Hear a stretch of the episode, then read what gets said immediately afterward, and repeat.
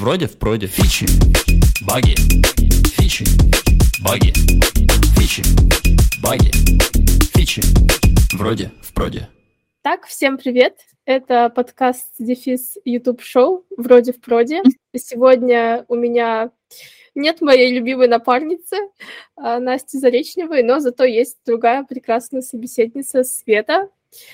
Света, добро пожаловать. А, Свету я знаю также по а, никнейму в Твиттере «Нагрузочный вид чая», очень запоминающийся, яркий, и даже по нему можно догадаться, о чем мы сегодня будем разговаривать со Светой. А, конечно же, это нагрузочное тестирование, потому что Света является представительницей этой редчайшей профессии. Света, расскажи пару слов о себе, а, на самом деле, я тоже о тебе не так много знаю, поэтому с удовольствием послушаю. Надо же, как вышло. А, я занимаюсь нагрузочным тестированием с апреля 2009 го... 2019 года. Это не так долго для других профессий, но для нагрузочного тестирования это на самом деле очень-очень много, потому что многие люди приходят обычно туда, чтобы свичнуться, и это вообще история про QA обычно, но с нагрузкой так и выходит. Дело в том, что скучных и плохих проектов очень-очень много, безмерно много. И люди слишком долго не выдерживают, начинают параллельно что-то учить и уходят. Я приняла другую тактику, я очень много меняла мест работы. И в итоге везде брала что-то полезное, набирала каких-то навыков, э, делала только прикольные, интересные штуки. Где-то мне не нравилось это слово совсем, где-то мне нравился мой подход – и в итоге развивалась и вот оставалась нагрузочным тестированием. И прекрасно с этим справляюсь дальше. Вот. Круто. А у меня сразу вопрос по твоей профессии. Во-первых, а в целом, зачем нужен отдельный человек, отдельная специальность для нагрузочного тестирования? То есть почему это не может быть э, в рамках экспертизы обычного QA инженера, инженерки? Вообще в чем еще нюанс нагрузочного тестирования? С релокацией не так уж, чтобы хорошо, например. И причину этого в том, что отдельно нагрузочным тестированием очень мало где занимается. Обычно это все в руках э, девопсов, SRE, э, и там люди с этим прекрасно справляются, проводят какую-то аналитику, и никаких проблем нет. Но если задач очень много, если нагрузочное тестирование проводят очень часто, и либо оно еще не автоматизировано, либо требуется что-то там совсем уж специфичное, то вот в России принято и в ряде других стран отдавать это нагрузочному тестировщику. Практика приятная, благодаря ней у меня есть работа, я всем очень благодарна за это. Вот. Э, почему не может заниматься обычный QA? Вообще может, есть нюансы именно в экспертизе а, анализа всех результатов, потому что оно очень-очень похоже, оно сочетает в себе, э, ну, больше автоматизированное, чем ручное. Но ручное – это такая часть профессии, когда тебе обещают, что тебе придет идеальная сборка, прям как будет на проде, а в итоге ты присылаешь баги, потому что у тебя что-то не идет. Но это тоже жизнь. Вот, оно немного, в плане кода, оно несколько тупее, чем автоматизация, скажу сразу, потому что ты не строишь каких-то userway, и твоя задача не протыкать все, чтобы код не ломался, твоя задача сделать типичную нагрузку. То есть ты анализируешь там статистику, выгружаешь все это из того, что есть. Если его нет, ты предполагаешь на базе того, что тебе дали, обычно дают очень-очень мало. Строишь модельку того, как оно будет грузить, а, начинаешь писать свои несчастные скрипты, которые чаще всего бывают двух типов. Либо это просто запросы по опишке, либо ты записываешь там UI, проходишь, как пользователь проходит, и из этого строишь сценарий. Вот, все это внимательно-внимательно мониторишь, строишь разные сценарии, каждый сценарий анализируешь и даешь рекомендации. Вот. С последним могут возникнуть проблемы, и лучше, если этим занимается отдельный человек, у которого, во-первых, не забываются навыки, а, с этим прекрасно справляются девопсы, потому что для них эти графики, они не неизвестность, они знают, куда посмотреть, они знают, какие связи между событиями обычно есть, потому что они мониторят то же самое на проде очень часто и решают проблемы, которые возникли там. Вот. В итоге ты все это дело анализируешь и отправляешь ребят э, с новыми рекомендациями про то, что улучшить, гулять дальше. Вот. Дело в том, что эта экспертиза, она набирается больше опытным путем. Вот ты работаешь, встречаешься с проблемами и идешь использовать их в будущем.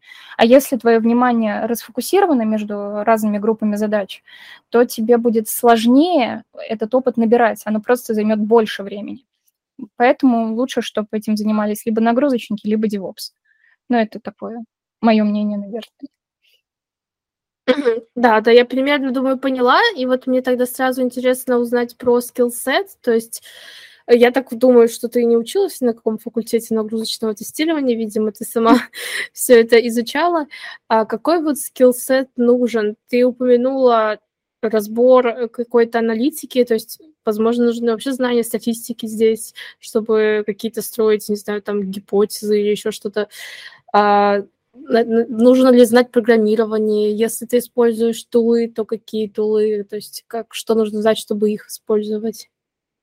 А, коротко я писала тред на тему того, как вкатиться в нагрузку. И есть такой очень изевый стартер-пак, если чуть раньше я считала, что вообще каждый может попасть в нагрузку. Кстати, занятный совет, там меньше всего проблем со входом, то есть сейчас, если там на автоматизацию или на QA нужен огромный пул навыков, то вход именно в нагрузку, в какой-нибудь там аутсорс пойти, пройти там школу, он намного-намного мягче до сих пор. С этим все очень круто, и если вы хотите вот, во-первых, если вы не знаете, чего вы хотите от этой жизни, разрабатывать, тестировать, проводить аналитику или заниматься там девопсом, нагрузочное тестирование – это самый идеальный вариант, чтобы попробовать вообще все, потому что он включает в себя все эти параметры, туда очень легкий вход, и если что, оттуда можно уйти. Я видела своими глазами, как люди выбираются из этого болота и идут заниматься тем, чем они в итоге, как поняли, на самом деле хотят.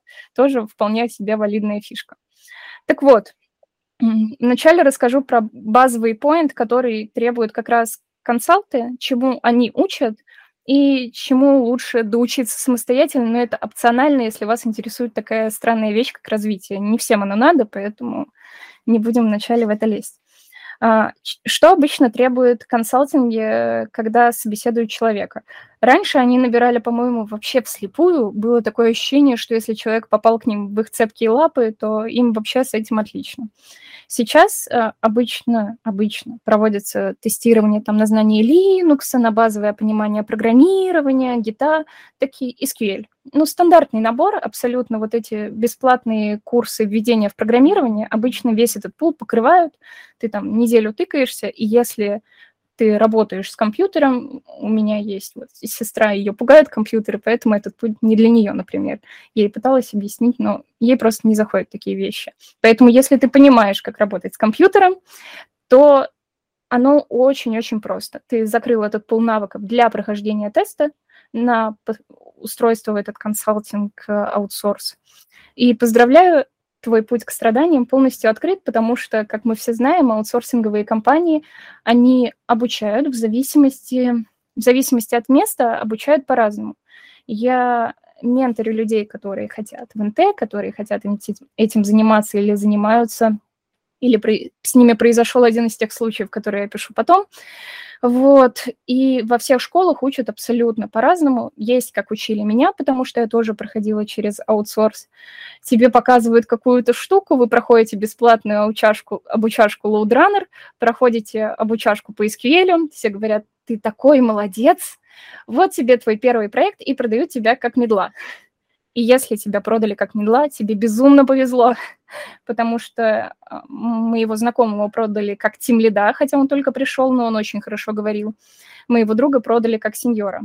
И ко мне приходит очень много людей, которых также спихнули, потому что их коммуникативных навыков хватило на то, чтобы подставить себе это ненастоящее резюме и что-то очень уверенно рассказать я горда ими, мне врать не приходилось, меня проводили на проект э, с теми навыками, которые у меня были, меня прекрасно обучили. У меня вообще, если оглядываться назад, был довольно удачный путь. Так вот, и в итоге, когда тебя продали как э, сеньора медла или тимлида, тебе приходится им прикидываться. И это требует огромного количества, скажем так, терпения, упорства. И в итоге ты все эти знания, ты их добираешь естественным путем. Нюансы в том, что если вас продают как сеньора или тем более тем лида, вы будете в полном одиночестве, вы не будете набираться опыта. Поэтому если вы можете, проваливайте эти собесы, если понимаете, куда вас зовут. Проходите на медла, радуйтесь жизни и по возможности дышите. Вот. А, чему там учат, с чем люди встречаются? Как раз идут базовые навыки, чаще всего это традиционно банк, чаще всего это лоудраннер. Нет смысла как-то усиленно учить его до этого, потому что у всех разные версии, у всех разные комплектации, и вы в итоге столкнетесь с совсем разным. А, с написанием скриптов Обычно, обычно ничего сложного тоже не бывает. Там, я была на куче проектов, где ты просто даже не пишешь скрипты, ты их обновляешь, ты переподкладываешь новый JSON, и все такие, вау, как круто, ты обновил все скрипты за неделю, а ты знаешь, что существует replace. Не все знают, что существует replace. Вот. И, в принципе, люди вот с тем набором навыков, что я писала ранее, прекрасно существуют годами. Им больше не нужно ничего, это вызывает очень много вопросов у меня, но они возникают не у всех. А, плюс а, есть удивительные проекты. Раньше таковым был Сбербанк, я не знаю, как сейчас, но у них существовала практика, когда они разделяли нагрузочников сугубо по одному навыку. Один пишет скрипты, второй пишет заглушки, третий делает отчеты, четвертый там настраивает мониторинг или нажимает кнопку запуска теста, вот собирает сценарий. И в итоге люди, которые там работали, имели только один из этих навыков. Они не понимали, что происходит, их опыт был, по сути, бесполезен. Я была на таком проекте месяц, у меня начала ехать крыша, потому что это просто отвратительно. вот. Но и такая опция бывает. То есть для того, чтобы быть нагрузочником, э, от тебя требуется то, что есть на проекте. Есть много клевых проектов с автоматизацией, где тебе понадобится там э, Java, Kotlin, Groovy, Golang, в зависимости от того, что ребята туда запихнули. И есть удивительный опыт, есть очень много крутых чуваков, которые действительно посвятили себя автоматизации этого процесса. Есть проекты с очень сложными заглушками. Тебе требуется понимание того, как работают очереди, как работает там та или иная система. И оно тоже очень-очень круто. Чаще всего заглушки на Java, но многие разработчики – предпочитают, чтобы это было написано на том языке, которым они пользуются. Чтобы, если ты где-то лжанул, они могли подправить. Или если они что-то поменяли, а ты в отпуске, они могли это быстро подправить и запустить твой тест, если это там регресс. Что-то вот такое. И тут тоже как-то четко ничего не скажешь. А, с администрированием тоже никакой конкретики нет, потому что где-то это несчастная веб-сфера, где-то в докере все лежит, где-то оно валяется одиноко на серваках живых, где-то это OpenShift, и ты набираешь эти знания, просто переходя с проекта на проект. Ты смотришь на опыт, ты его получаешь, там есть какая-то автоматизация, ее нет, и ты либо умеешь, либо не умеешь с ней работать. То же самое с мониторингом. Вот программировать можно не уметь, можно прийти в консалтинг, и там тебя научат программировать на том уровне, который требуется там. Но можно пройти, опять же, какой-нибудь бесплатный водный курс по программированию, вот по всему этому входу в IT, и этого будет просто с головой. То есть диапазон возможностей в нагрузочном тестировании безграничен, и если ты ничего не хочешь делать, ты это тоже сможешь, потому что мечты тут, они сбываются. Вот, но это странно. Но каждому свое я никого не прицаю. А вот мы с тобой перед интервью обсуждали, что ты когда условно готовилась к разным интервью, тебе давали задачки с лид-кода и так далее. То есть все-таки а, ты, видимо, претендовала на те вакансии, где нужно хорошо уметь программировать, иначе это немного странно. А, такое бывает, такое бывает. Оно бывает крайне редко. Я много собеседовалась, я много собеседуюсь, как и все, потому что это как развитие себя, поддержание этих навыков и понимание того, что вообще сейчас происходит вне моей работы. И я всего два раза встретила запрос на LeetCode, ну, на live coding в процессе. Один, нет, два раза было тестовое задание. В одном из случаев тестовое задание было на виртуализацию, это специфика проекта, поэтому тут я понимаю, почему оно было, я его не отрицала. А, с самим лайф-кодингом один раз я четко видела, что он был просто, чтобы сбить цену. Такое тоже бывает, это очень странно, но окей, а, ладно. А, во втором случае меня просто брали на а, full stack, когда ты ручник, автоматизатор и нагрузочник. Вот как раз, когда мы с тобой обсуждали, это был тот кейс. Вот. И там все ребята были не уверены, что в плане автоматизирования я потяну, потому что автоматизирование требует э, большей специализации, скажем так. Скрипты в нагрузке могут быть тупыми, и от этого никто чаще всего, чаще всего, если исключений их много, не пострадает. То есть ты можешь создать кучу тупых скриптов, и они будут ходить, делать запросики и нагружать систему автоматизации. Все-таки так бывает далеко не всегда. Поэтому есть редкие кейсы, да.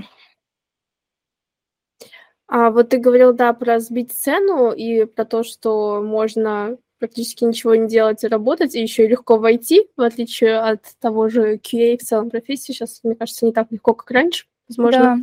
Да, а, с, о каких а, суммах речь вообще, как ты вот э, можешь оценить зарплаты нагрузочников? И вот если говорить о людях, которые, например, только зашли, нам, видимо, нужно будет оставить ссылку на этот консалтинг, ну просто чтобы люди могли хотя бы посмотреть, о чем ты говоришь. А, я вначале скажу о тех аутсорсах, с которыми я сталкивалась которые я видела, куда я отправляла друзей, которые тоже хотели этим заниматься, радостно занимаются, их жизнь прекрасна. А, я когда-то начинала в Аплане, ее сейчас выкупила IBS, и там было просто прекрасно, там было полностью очаровательно. Я не знаю, как у них дела сейчас. Но многие мои коллеги остались там работать, потому что там правда круто. Вот, у меня много знакомых работает в Ланите, в Performance Lab. Я знаю, что есть еще какая-то лига цифровой экономики, и вот, ну, что-то вот такое. Их, правда, много, и если вы там вобьете нагрузочное тестирование на, начало, новичок-специалист, или как это пишут на HeadHunter, что-то вот такое, то эти компании вас сами встретят стройным рядом, вот, и их не, не нужно будет искать, потому что очень много очень мало продуктовых компаний ищет нагрузочных тестировщиков. Чаще их ищет либо финтех, либо аутстав. Вот такие вот вещи. И аутстав, он всегда где-то в ИСИ находится. Про зарплаты, а, как это было в 2019 году, как это есть сейчас, для джунов никогда ничего не меняется. Ты приходишь на стажировку, и тебе предлагают 40-50. Это не менялось до сих пор. Мои друзья вот в этом году даже э, в марте у меня один товарищ устроился, что было уже вау. Его, правда, взяли не по трудовой книжке, а взяли вот как по ИП. Его по ИП взяли. Вот, или по самозанятости. Но все равно взяли, и его взяли тоже на 50. В, в этом же году, в январе, моих друзей брали на 40-50. Вот такой диапазон сохранился. Дальше, дальше как пойдет. Из всех моих э, знакомых в среднем, ну вот где-то 300-350 это для сеньора. Мидл, он безграничен, прекрасен, как сам себя оценишь, сколько попросишь, ну, и очень разнится от компаний. Потому что у тех же аутстав компании у них есть, у каждой какой-то свой потолок, сколько они готовы платить специалисту, сколько у продуктовых. Многие вообще считают, что НТ не нужно, и они типа очень такие, не очень хотим к себе НТшника. Но из того, что я наблюдала по вакансиям в каналах сейчас, в среднем middle senior бросают там, ну вот э, 170 не в Москве, 250 в Москве, и вот чуть выше, чуть ниже, вот как-то так вокруг этого его бросает на 50 туда, 50 обратно. Вот такие диапазоны бывают.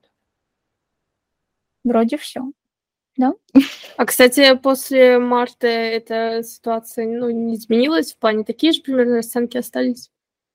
А, расценки остались те же, цена, кстати, ну, именно оклад для сеньоров, медлов, я видела, что рост стопнулся. Ну, мы все видели во всех IT-направлениях, этот огромный скачок. Это одна из причин, почему я почти каждые полгода меняла работу, потому что к тебе приходят, к тебе звонят и, называют суммы там в два раза больше, чем ты получаешь сейчас.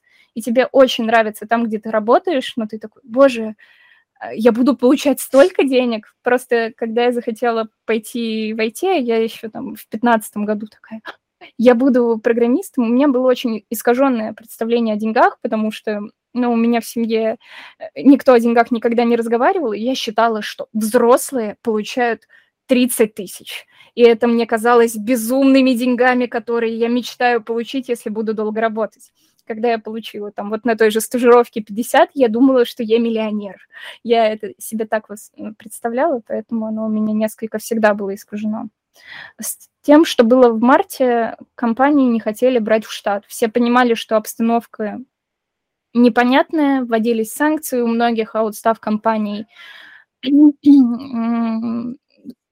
Заказчики это банки, на многих вводились санкции, и все очень-очень сильно нервничали и продолжают нервничать. Вот. А еще я очень сильно часто забалтываюсь и забываю вопросы, которые мне задают. Это моя вечная проблема. Но я нахожусь здесь, поэтому я готова ответить детальнее, если я что-то забыла. Не-не-не, все, все отлично, да. Да, а, да, я вот думаю, мне твоя история про то, что когда ты получаешь первую зарплату на стажировке, чувствуешь себя миллионершей, очень близка. Я помню, когда мне Deutsche Bank назвал там сколько, 80 тысяч, я не могла представить даже, какие, то есть, что это вообще, какие, какого размера это деньги. Но вот с этим ростом, мне кажется, непрерывным в два раза, в два раза и в два раза, все останавливается, когда ты доходишь до высокого потолка. Ну, то есть дальше уже все зависит от твоей креативности, я бы сказала, потому что ну, условно, когда ты получаешь там 500 тысяч, то что-то не приходит никто и не говорит, может, в два раза больше, и все такое. Ну, да. Вот, вот эта мысль. Дело в том, что вот этот потолок, он, за, он все равно двигался до февраля, это было видно, он двигался там на 10, на 20 тысяч, то есть плавно-плавно полз все равно, ты это наблюдал, потому что еще НТшников очень мало. Очень-очень мало, как я, как я и говорила, многие люди со временем уходят, их преобладающее большинство из моих знакомых, очень мало людей оставалось там через два, через три года в профессии. И поэтому найти сеньора – это квест, когда, типа, сеньоры есть, просто они больше не хотят этим заниматься. Вот. Такой момент. И сейчас я просто вижу, что там цена стоит такой же, какой она была там, наверное, в мае, то есть она чуть-чуть еще подросла, совсем самую малость. Сейчас там вместо тех же трех сотен на средней цене предлагают 310, там 320. И как-то уже оно в разы спокойнее, в разы спокойнее. Вот. А это, кстати, мы говорим о гроз, да, все правильно я понимаю? Не... На руки, О, я, ой, я не разбираюсь в этих штуках. О, да-да-да, на нет, сори, да-да-да, я имела в виду нет, да-да-да. Я просто сейчас вспомнила, сидела, что там еще же есть не этот, э, другие всякие исчисления. Да, э, но, кстати, а вот что касается тебя, ты видишь свое далекое прекрасное будущее в нагрузке? Или тоже будешь из тех, кто покинул эту сферу? Я расскажу историю. Дело в том, что я приходила в нагрузку скорее, потому что мне срочно нужно было найти работу, очень срочно. А, я была молода, глупа и молодец, и я везде оставляла отклики, я хотела быть джавистом, потому что я училась на джависта, я этим очень много занималась, и я не брала трубку. Я от, оставляла отклик и выключала звук. И я вижу 30 пропущенных, я такая, что, буду им всем звонить? Я думаю, мне наверняка кто-то перезвонит, если это судьба. Я не знаю, почему я так думала, у меня много вопросов к прошлой себе, но дело в том, что единственный человек, который смог ко мне дозвониться, это барышня HR и Запланы, которая мне сказала, что это как Java, только в тысячу раз круче. Ну и местами, если честно, она не соврала, потому что я занимаюсь намного большими вещами и пишу на Java в том числе. Вот, но, типа, это был обман. Если бы я осталась на том проекте, где я была, никакой Java у меня бы не было. Ну да ладно. И, собственно, я что не знала тогда, что не знаю сейчас, чем я вообще сейчас хочу заниматься. Потому что я получаю удовольствие от своей работы. Я сейчас попробовала еще и вручной, я попробовала автоматизацию, я везде себя попробовала, и сейчас просто хочется понять, чего я на самом деле хочу. И это очень-очень сложный вопрос, потому что меня вроде все устраивает, а вроде как-то, ну, ну, перемены, дальнейший рост, вот это вот все пока очень сложно себе представить. Возможно, да, я, я очень что-нибудь для себя. Мне кажется, еще важно не зацикливаться на, на этом. Ты знаешь, как подростков мучают с этим вот «выбери профессию на всю жизнь, выбери профессию на всю Это жизнь». был самый большой обман в моей жизни, самый большой. Я просто смотрю на свою сестру, мне кажется, у нее давление там было с 12 лет, причем, ну, как бы не совсем даже от кого-то извне, скорее от социума в целом, что, mm-hmm. типа, нужно срочно, мне уже 15 лет, я не понимаю, что я хочу делать, и я каждый раз говорю, Настя, успокойся, дорогая, прошу тебя, вот мне 25, и я не знаю, что я хочу делать, то же самое, и не пытаюсь узнать. Ну, то есть, э, мне кажется, как раз прелесть в том, что можно позволить себе заниматься тем, чем нравится в конкретный момент времени, а, и, возможно, там потом кардинально поменять профессию. Я бы мечтала бы раз в пять за жизнь поменять профессию, как-нибудь так вот, чтобы было совсем да. кардинально, чтобы почувствовать новый образ жизни и все такое. Вот, но, и, но я представляю, да, что это немного мучает. Меня само это мучает, постоянная как бы, внутренняя почти какая-то потребность. Я думаю, это тоже какая-то установка социума такая детская, что должен быть смысл, надо найти эти смыслы срочно. Зачем я это делаю? Почему?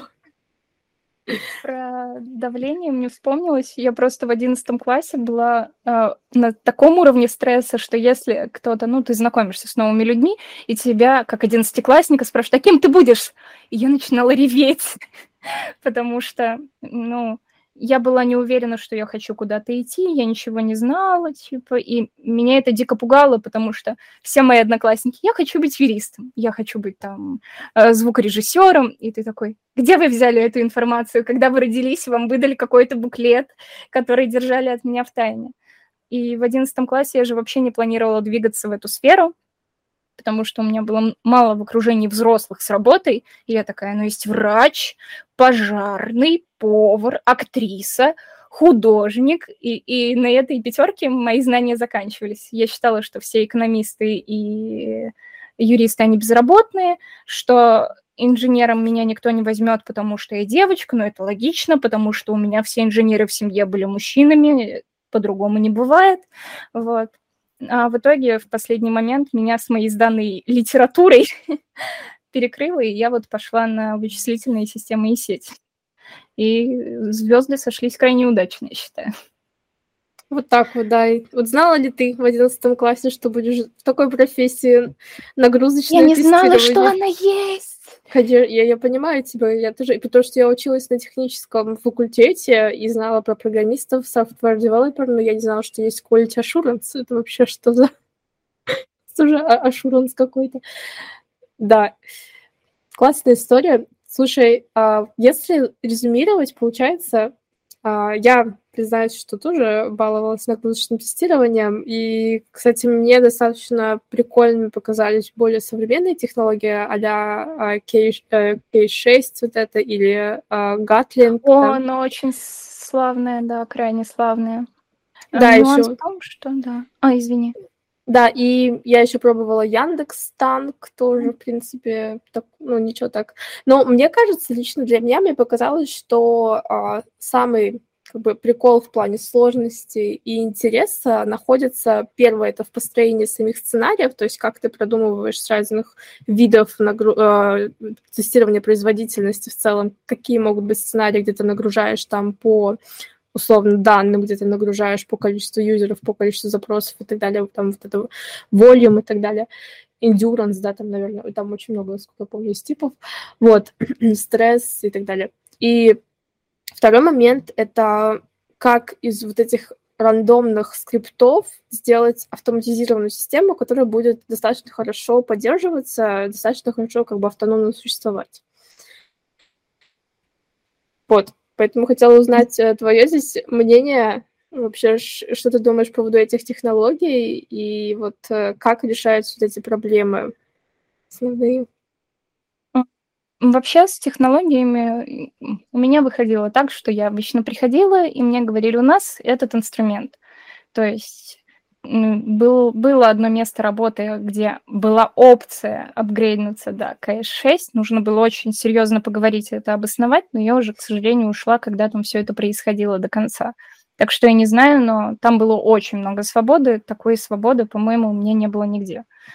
Вот. В основном в России, в России используется Gmeter и LoadRunner. Сейчас я вижу очень много клевых разных вакансий, где на место лидов э, пришли уверенные люди, которые могут аргументировать потребность какой-то штуке.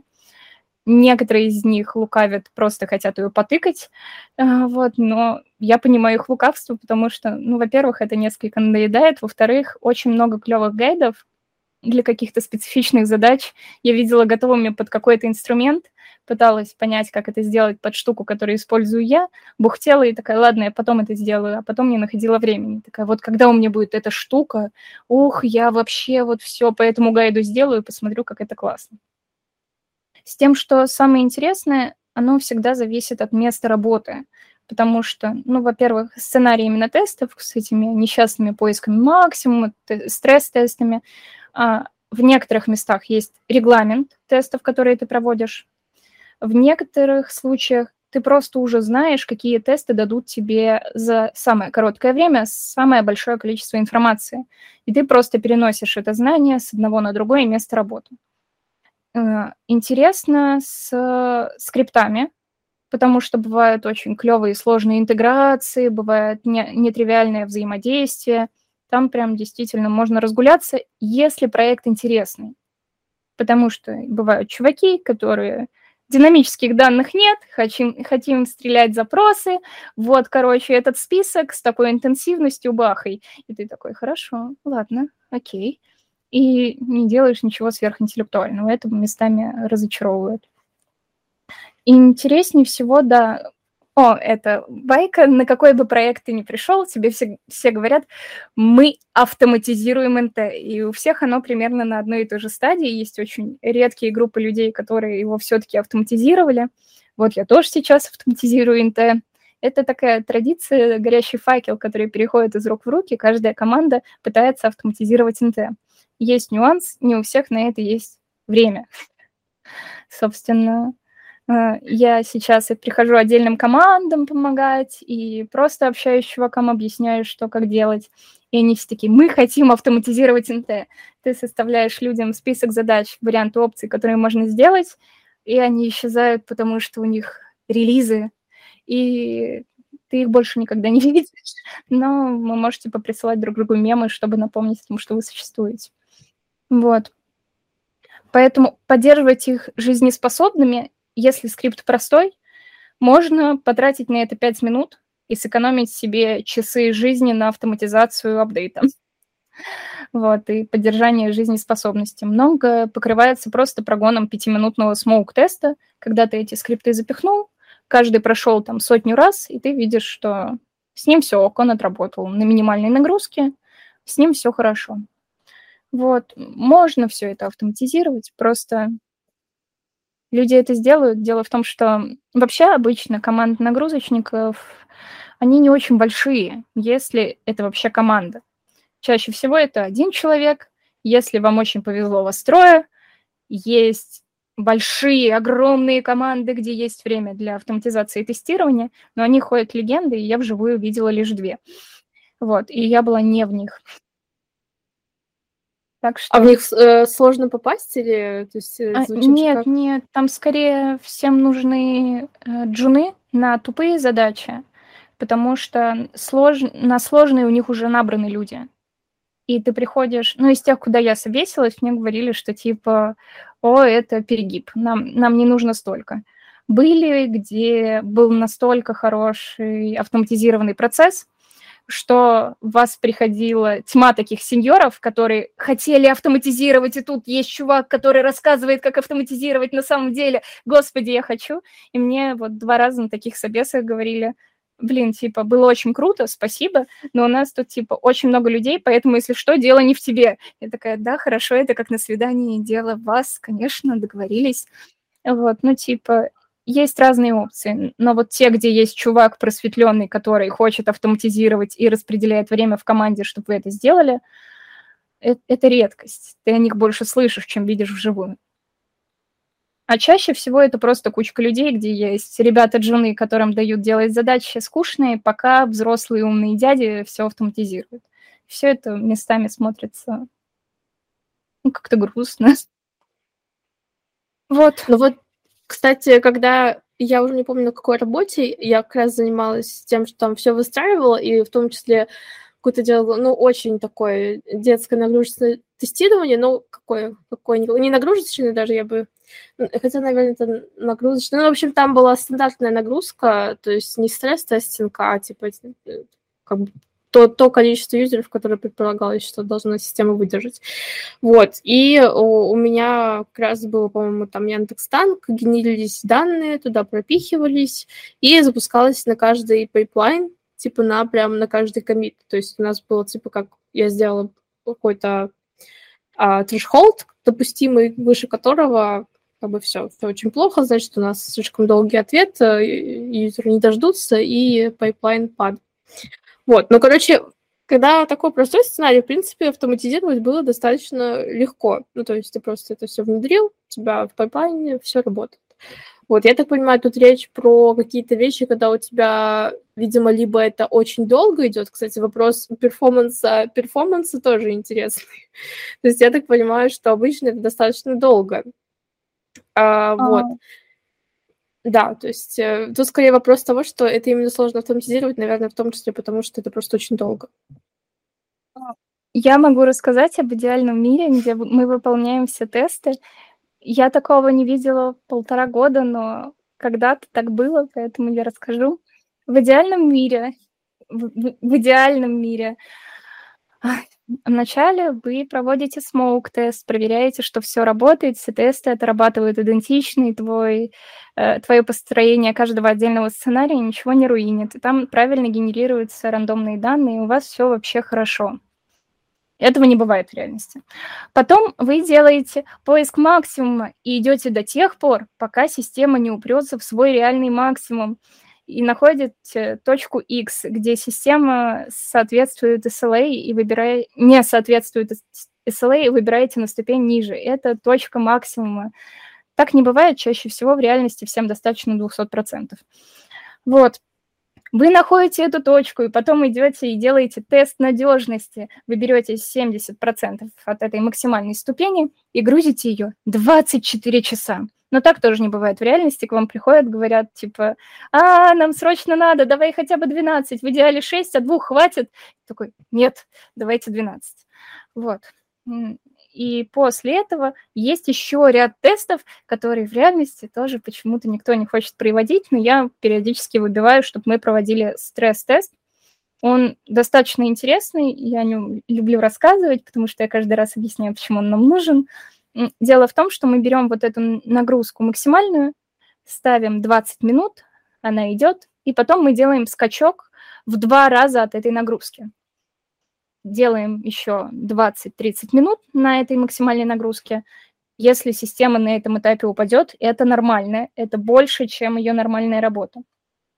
Понижаем на эти два раза обратно и смотрим, через сколько система восстановится – и у нас получается сразу огромное количество информации о том, что происходит с системой при перегрузе, сколько времени требуется на выполнение, восстанавливаются обратно ресурсы или не восстанавливаются, что вообще происходит. Вот, удивительный, клевый мир, очень информативный, и все эти данные очень полезные, но люди очень не любят тратить много времени на НТ. Меня вот убеждали, что можно за 6 минут провести НТ, и всем все будет понятно. Но это очень странно. Вот. Блин, на самом деле я делала именно такой тест, э, когда вот в моих э, сценариях он тоже был. Я забыла, как он называется. А, вот, короче, я когда-то как э, этот отличница учила все эти названия тестирования производительности, ну, правильно, название видов тестирования, и по одной из классификаций, не STQB, другой, было вот это название, которое про... Это не отказоустойчивость, но как-то по-английски я забыла, короче, это слово.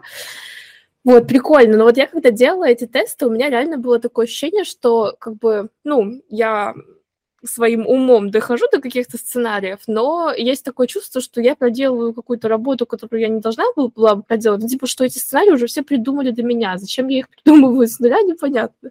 Но при этом, когда я пыталась что-то загуглить, ну, честно говоря, вот эти вот статьи были обычно размытые водные серии там нет, где нет конкретики, что вот возьмите пять вот таких сценариев, первый сценарий для этого, второй, вот как мы сейчас обсудили, ну, только конкретика, да, то есть там сначала полчаса нагружаешь такое, потом в два раза больше полчаса, а потом еще там столько-то смотришь. Короче, было бы намного логичнее. Возможно, у тебя есть какие-то ресурсы, чтобы вот для таких людей, как я, которые а, на своем проекте и там этот и дудец и все все возможные роли, как в общем, чтобы они могли не придумывать за сценарий, а просто переиспользовать как по чек-листу. А, вначале хочу сказать забавный факт про нейминг. Я не так давно, не помню, когда собесила кучу людей, и я столкнулась с тем, что многие называют тесты по-разному. То есть я помню, что то, что я называю стресс-тестом, это отказоустойчивость, и это более правильный вариант, он чаще встречается. И у нас всех учат по-разному. Ко мне как-то пришел мальчик и называл какие-то вообще неизвестные мне тесты, и он потом оставил обратную связь от собеседования, что я его дико мучила, расспрашивая, что делает каждый тест. Но дело в том, что я абсолютно не понимала под тем названием, которое он им давал, что там будет происходить, мне было больше любопытно. Вот. С ресурсами есть, собственно, такой же нюанс. Их трудно найти, легко потерять. Названия меняются, ты никогда не узнаешь. Э, когда я кого-то менторила, я им кидала то, что я внезапно нашла. А, собственно, в Твиттере был аккаунт радостный, лампочка в подъезде, по-моему, или что-то типа того. Юноша как раз пояснял за вот все эти сценарии, за причины их появления, за становления. Он, по-моему, до сих пор запинен. Всячески рекомендую, но оно гуглится. Но обычно, если идти в нагрузку, там вот все эти сценарии всегда будут расписаны в этих школах для несчастных нагрузочников. Или самый четверной код, поискать методику нагрузочного тестирования где-нибудь. Очень многие компании делают открытыми. Или там в чатах для нагрузочников чел может скинуть свою методику, скинуть и сказать, типа, пацаны, посмотрите, что у меня тут есть. И они такие, где какая лажа, что ты делаешь. И там будут приведены тесты, и в каждой методике обычно описывается, как проходит сценарий, что применяется, что не применяется. Вот. Обычно такая практика, но у того же КС-6 или К6С, К6. Я да, и отвратительно с названиями, а, там тоже есть рекомендации для проведения НТ, насколько я помню, достаточно подробные. Так что можно взять их сценарий и просто из их рекомендаций, где они рекомендуют на что-то смотреть, смотреть на эти вещи. Потому что инструменты больше под это заточены. Именно под те сценарии, которые они предлагают. Потому что, например, тот же Gmeter без дополнительных плагинов не очень хорош в том, чтобы держать стабильную нагрузку. Я не знаю, как они хотят, чтобы мы проводили тесты в их мире, но без этого плагина мне было очень сложно, и пока я не узнала, что ну, вот эта проблема так фиксится, я такая, господи, почему я задала ограничения, у меня график выглядит как губная гармошка, я не знаю, было очень странно. Но если я найду ресурсы, я их обязательно куда-нибудь скину, приложу и буду со всеми делиться. Просто я никогда не думала, что НТ занимаются люди, которые не пришли в НТ это было всегда как-то далеко от меня. Конечно, конечно. Там, на, на коленке какой-нибудь э, скрипт. Вот я говорю, что я, получается, использовала четыре разных тул тулов для тестирования. Я просто их как бы пробовала. Мне очень зашли вот эти современные последние, типа K6. Там очень понятная документация, супер быстро. Тула самоадаптирована для того, что, ну, типа, там уже есть все нужные типы нагрузки, как, каким образом и все такое. О, Яндекс там тоже супер-супер. Ну, он вообще стой. оболочка. Типа, в него можно запихнуть и Gmeat, и Gatling, все, что захочешь. Uh-huh. В этом его восторг. Я смотрела видео с конференций, и очень-очень простая для понимания вещь, тоже очень крутая. Прям.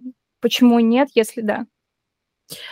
Да, э, вот. Собственно, ответ да. Короче, э, да, я думаю, что мы классно поболтали, будем движется к завершению нашего чудесного разговора. Я бы, наверное, как э, как практически как Дуся, решила бы в конце задать себе блиц э, и попросить рассказать каких-то три э, главных совета начинающим НТшникам, либо людям, которые думают пойти в эту профессию.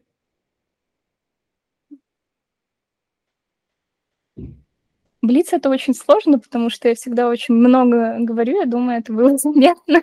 Я очень часто теряю мысль. из тех советов, что я бы дала, если вы сидите на рабочем месте и понимаете, что вы занимаетесь одним и тем же без какого-либо развития каждый день на протяжении долгого срока, возможно, вам нужно оттуда бежать. И это огромный красный флаг. Поэтому второй совет – заранее спрашивайте на собеседовании, а чем я буду заниматься, а сколько людей в команде, а как это обычно проходит, а как распределяются задачи. Ну, то есть все эти тупые вопросы дадут вам много пользы. Вот. И что бы еще хорошего сказать? С тем, что важно сохранять какой-то интерес, потому что без интереса вы найдете себя через пять лет и поймете, что вы занимались какой-то очень странной штукой и до сих пор не понимаете, зачем все это делается. Потому что у меня много коллег было, которые просто не понимали, как это работает, э, делали копипасту, и их это вполне устраивало. И они в один момент, типа, хотят уйти на другое место, потому что хотят больше денег, а у них нет понимания, потому что у них не было интереса. А я такая, как это? Смотри, какая странная штука, давай разберемся, что в ней. И это всегда очень клевый подход, потому что интерес помогает нам развиваться в любой сфере жизни. Так что всячески советую, точно пригодится. Вот. И не бойтесь увольнений. Типа, увольняться это клево, полезно, и в нагрузке вы наберете как можно больше навыков, если будете менять место работы. Все проекты слишком разные. Эти навыки не приобрести вообще никак, потому что люди странные, проекты странные, и эта странность развивает вас. Так что тоже всячески советую. Наверное, так. Большое спасибо. Была рада, супер рада с тобой поболтать. А, и это был подкаст «Вроде в проде». С вами была Саша и сегодня Света. А, нагрузочный вид чая. Подписывайтесь, твиттеряне. А, да, всем пока-пока. И все. Можно останавливать Audacity, только аккуратно нажать на квадратик. После этого сделать файл, экспорт, экспорт as mp3 и сохранить в самом лучшем качестве 320, по-моему, гигабайт будет. Качество insane называется. Чрезмерный, так. чрезмерный. Так, режим битрейса. Режим каналов. Ладно. Сохраним раздел музыки. Музыка. Да, а... вот, как тебе? А, я поняла, как давно я не говорила э, с людьми. Так, потому что я, я опять понимаю. разболталась. У меня Нет, вечно такое происходит. Так. Слушай, на, на подкасте лучше болтаться, чем обратный процесс, поэтому... Здесь это, это же хорошо, наоборот. Мы же зовем тебя, чтобы ты говорила, а не мы. Просто я вечно начинаю терять мысли, и главный нюанс, я не запоминаю, что я говорю, и потом такая, типа, может быть, я сказала что-то, что не хотела, и я никогда об этом не узнаю, потому что нет ничего хуже, чем слушать собственный голос. Буду я, я единственное, что я могу переслушивать, это свои же выступления. Больше я ничего не могу слушать. Нарциссическая личность, походу. А, ты знаешь, прикольная тема работает с тем, что иногда, когда грустно, можно переслушать себя же в прошлом. И почему-то эта, эта женщина может говорить что-то интересное. Ну, такое, чем можно подумать и задуматься. Поэтому я каждый раз так с удивлением переслушиваю некоторые выпуски, думаю, интересно. Мне Что кажется, не что была? очень классный выпуск, э, но в плане он полезный, он интересный. Мы увидели живого нагрузочника. Поэтому И почти замечательно. среде. Да, да, да. Вот. Мне кажется, все великолепно. А, через пару неделек увидит. Хорошо, хорошо. Как вы вообще пришли к тому, чтобы делать подкаст? Так, он Он экспортнул? Так. Ну, ты, если найдешь этот файлик, который... А, я была, по-моему, на Women's Developer Академии. Это... А, да, я тоже была. А, ты тоже была? Наверное, не в моем потоке, или в моем. Слушай... Или, или когда я была менторкой а... уже. Слушай, по-моему, это был последний, мы еще мерч из войны не получили. А, значит, это когда уже я была менторкой, скорее всего. Да, э, я была, по-моему, в первом потоке в России, и mm-hmm. просто думала, я думала, чтобы такое сделать. И как раз послушала выпуск с Катей Петровой, и где она рассказывала про подкаст, про подлодку, и я подумала, что почему бы не сделать подкаст. Я люблю болтать. Вот. Да. Но с тех пор у меня уже появился YouTube-канал, поэтому теперь я больше люблю снимать видео, чем делать подкаст. Я а, ну, я в плане э, YouTube-канала, в плане мой не, не вроде вроде, а мой, который... Ну, вроде вроде тоже есть свой YouTube-канал. Вот. Да, я видела. А, ну, в принципе, довольно прикольно, то есть многим людям это полезно. Я понимаю, почему, потому что любая вообще... То есть важно делиться публично информацией, а важно, важно делиться опытом, вообще любым, на самом деле, не только там каким-то супер классным, вот, и чтобы повышать awareness, плюс для меня важно, то есть, ну, я стараюсь делать большой упор на поддержку именно женщин в IT и брать интервью у женщин, и, в принципе, а, также, то есть, например, в Ютубе есть там два больших русскоязычных чувака по тестированию, но это чуваки, типа девушек там нет практически. Ну, может быть, Оль, там Ольга Назина, но она не ведет прям YouTube полноценно как блог. Вот, поэтому в том числе для этого. И вот. забавных фактов, а, каких-то именно нагрузочников, вообще нагрузочники это обычно мальчики. Я однажды видела девочку, это было очень редким исключением. Я аж удивилась, что она была. Ее тоже звали Света. Вот. И Ничего все себе. чуваки, которые выступают, которые что-то вот такое рассказывают, это в основном чуваки. Угу. И, блин, было прям круто их послушать. Я была удивлена, что есть вообще какая-то информация по нагрузке, потому что когда я ее искала раньше, ее вообще не было. Было отвратительно. Тут ты сидишь, развиваешься, понимаешь что-то дополнительное в своей работе. Но два года назад такого не было. Вот, так что я рада, что все начали больше показывать себя, о чем-то говорить вообще. Вот, раньше, раньше жили так, мерзенько, вот что я тебе скажу. Да, да, да, короче, поэтому создавать тоже подкаст, э, если у тебя есть желание, энергия, силы. А, вот. Я на самом деле, когда шла в Woman, Woman вот этот девелопер академии, я очень хотела делать, я очень хотела выступать с докладами. Так, открывать контент по этой ссылке могут... Нет, я хочу все, у кого есть ссылка. Готово. Вот, я очень хотела выступать, делать доклады, что-то рассказывать, обучать быть полезной, и тут я поняла, что я просто делаю свою работу. и ничего интересного не происходит. Потом еще начались все эти события, я даже не сходила ни на один клевый воркшоп, потому что я просто уже была не в себе. И как-то не о чем особо рассказывать на самом деле. Очень обидно. Так, ссылку тебе или, или Настя? Так, мне нужна не ссылка, мне нужна файлик прям файл? сам. Можешь мне а, сразу файл? MP3. Да. Так, сейчас, где наша переписка? А я заливала специально. Так. Музыка. Открыть. Отправить.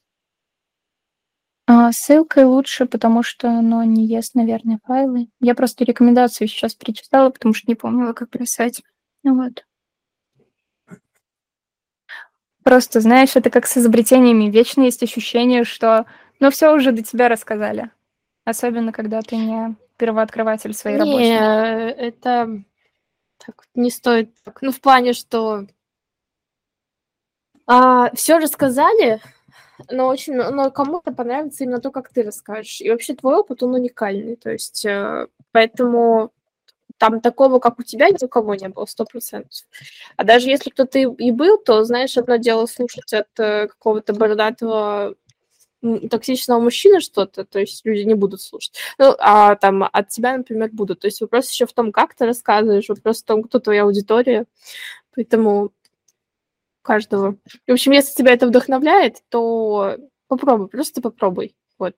И расскажи просто про то, что в то, что ты сама веришь. То есть э, пусть это тебе будет казаться не очень важным для мира, но важно для тебя. Вот, потому что люди верят и слушают с интересом, когда ты сама веришь в то, что ты рассказываешь. Спасибо. Это звучало очень вдохновляюще. Я рада. А, вот, да, все, я получила. Отлично. Все, тогда тебе большое спасибо. Было круто, интересно, классно. Я думаю, что я где-то через... Если тебе нужно предварительно кидать на превью или нет? Ну, там просто вырежу то, что мы вначале говорили в конце, и все. Не надо бросать, а то вдруг я случайно это послушаю. Надеюсь, Хорошо, что оно тогда... хорошо записалось. Тогда я тебе скажу, если будет плохо, я тебе скажу. А, да, тогда, тогда ты просто увидишь через э, какой там, ой, может быть, даже в конце декабря. Мы раз в две недели выпускаем. Вот. И желаю тебе хорошего вечера. Ты классная. Спасибо, взаимно. Отдыхай изо всех сил. Было очень здорово пообщаться. Да, мне тоже. Продвигай нагрузку массы. Все, хорошо, тогда пока-пока и хорошего вечера. Пока. Взаимно.